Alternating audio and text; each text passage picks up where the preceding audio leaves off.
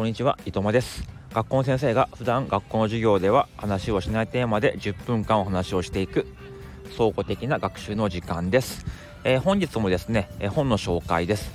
えー、今日ご紹介する本は、えホワイトスペースという、え本ですね、え映画のタイトル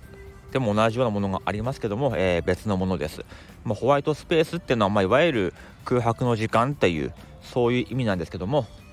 まあ、自分の生活の中に組み込んでいこうというような内容なんですね。で、え、2回ぐらい前の放送で、え、エッセンシャルアウトプットっていう本の紹介をしました。え、そこでは、えっと、アウトプットっていうのは、え書く、話す、行動するっていうのが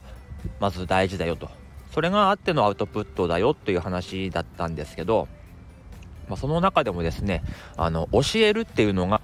こう一番身につくらしいんですね。あの例えば読むだけだったらそれはもう内容がですね10%未満なんですってもうすぐ忘れちゃうと。でこれを、え教えるってなってくるともうインプットした内容のもう9割以上が忘れずに定着するらしいんですね。えー、ただですねこう教えるっていうところが結構難しいですよね。その教える相手が身近にいない場合がありますしやっぱり、え、聞きたいっていう人がいないとね教えることってできませんからそのアウトプットは結構難しいですよね。だからこうやってスタイフではですね目の前にこうお客さんがいるということを考えて、えー、話すことがまあ教えることにつながるのかなと思ってちょっとね教えるつもりでこれからねスタイフは、え、頑張っていこうかなって、え、思いました。はい。ということで、え本日の、えホワイトスペースという本なんですけども、まあ、戦略的に、まあ、意識的に自分の中で自分の生活の中でこの日はこの時間は何もしないという時間を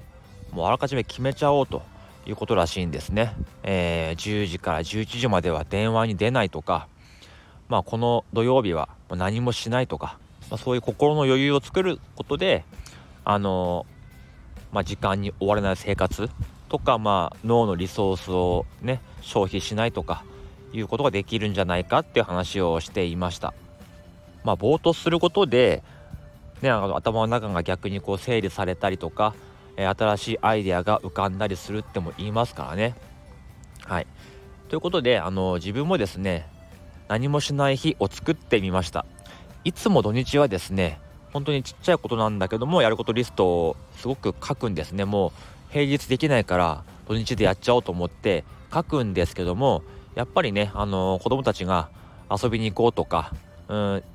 絵描こうとかブロックしようとか、えなったり昼寝をねしてくれると思ったのにえしなかったりとかあったりしますので結局やることリストが消化できないまま一日が過ぎてしまったりあのあこの時間なんか消化したいんだけどもなんか公園に行かなきゃなとかってことでちょっとイライラしちゃったりとかあいつもしてたんですよ。ただですねあの、まあ、この土曜日は何もしないっていう風にあらかじめ決めたんですよ。そしたらですね結構楽で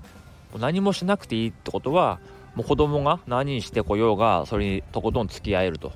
うん、公園に2時間いようがもうずっとニコニコしてられる。やることリストがあったらこの時間もったいないなとか、えー、思うんですけどもそうじゃなかったんですよ。うん、だからまあなんだろうやることリストも作るのはいいんだけどもその1日に詰め込むんじゃなくてあの、まあ、このリストを1週間以内に消化するとかそういう風にすると例えばね土曜日全部できなくてもじゃあ日曜日やろうとか月曜日時間あったらやろうとかそういうねあの緩くリストを作るっていうのがあの自分に合ってるなというふうに思いましたまああの心がね休まりますからねなんかこう追われてる感じがないからいいなって思いました。結構月曜日の方が月曜日とか平日の方が仕事に集中できるからなんだろう脳の意志力っていうんですかそれを消費しないことが多いなって思ったんですよ。日曜日の方がですね、まあ、ずっと家族といますからこうね危ないことしないかとかすごく気使ったり逆にずっと誰かからこう見られてたり話しかけられたりするので結構中断しちゃうんですよね。それがどんどん溜まっていくとジャブのようにねあのボディーブローのようにこう効いてくるわけですよ。ストレスがね、うん、だからもう何もしないって決めとくと、まあ、意外と楽に過ごせました、うん。まあ、あとですね余白を作るっていう意味ではもう時短もうどんどん使っていったらいいかなっていうふうに思いました、まあ、ここからはねあの本に書いてなかったことなんですけどもあの仕事でねあの役立つ、ま、時短ということで例えばね学校の先生は通知表を書くわけですよ。夏とか冬とか学年末に。であれってすごい時間かかるんですね。ただ今ってあのここを直しましょうとか書いちゃいけないんですよ。その文字に残るからってことらしいんですね。文字に残るとなんかこうトラブルの原因にもなったりするからあまりそういう改善点とかは文字残すなと。もし言うんであれば面談の時に言いなさいということで通知表のその所見文っていうのはかなり無難な内容なんですね。誰にでも当てはまるような。そうなってくると別に個人個人のことを考えなくてももうチャット GPT でいいわけですよ。例えば運動会で頑張った勉強はもうちょっと頑張りましょう、まあ、そういう生徒への通知表所見文3パターンで出してっていう風に入力するともうほんの数秒であの本物みたいなものが出てくるんですね。それでいいと思うんですよね。でそこであの微調整ちょっとあのニュアンスがとかなんか固有名詞がとかそういうところを教員がチェックするだけでいいと思うんですよ。もう絶対バレないですよ。しかもあの子供も親もですねこっちが時間かけて書いた割にはあんま読まなかったりするんですよね。結局見るのはあの12345その教科の評定だけなので初見文なんか別に見られてないんですよね。そこに何日もね前からかけてとかあの徹夜してとかしなくてもいいなって。チャット GPT 使えば多分32時間ぐらいでできるんじゃないかな多分。と思います。あの今残念ながら自分担任をしてないからこれすらできないんですけども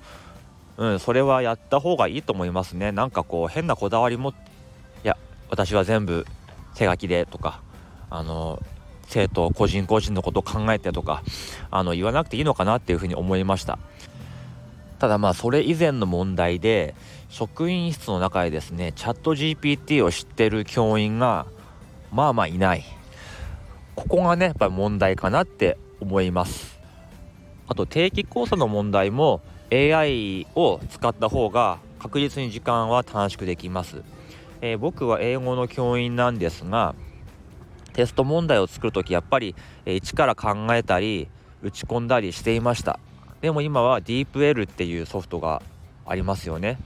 もうあれに日本語を打ち込むと本当同時通訳と同じレベルでしかも日本語と英語はね相性がいいからもうほぼ間違いのない英文が出てくるんですよ。あれ使えば長文問題とか全然こう自分で考えてこの表現合ってるかなとか考えずに作れるんですよね。しかも確認する時にあこういう表現を使えばいいんだっていう風に自分の勉強にもなったりするんですよ、うん、だから自分の勉強にもなるしもうかなりの時短にもなりますからミスも減るしね。なんでそんなのでどんどん時間短縮していこうかなって思っています。はいということで、えー、ホワイトスペースという本です。え、リンクを貼っておきますのでもしご興味あれば見てみてください。そうやって余白の時間を作ってね例えば1時間早く帰ってカフェに行くのもいいし何かねライブに行くのでもいいしあとはねランニングしたりあと早く帰ればハッピーアワーがありますよ。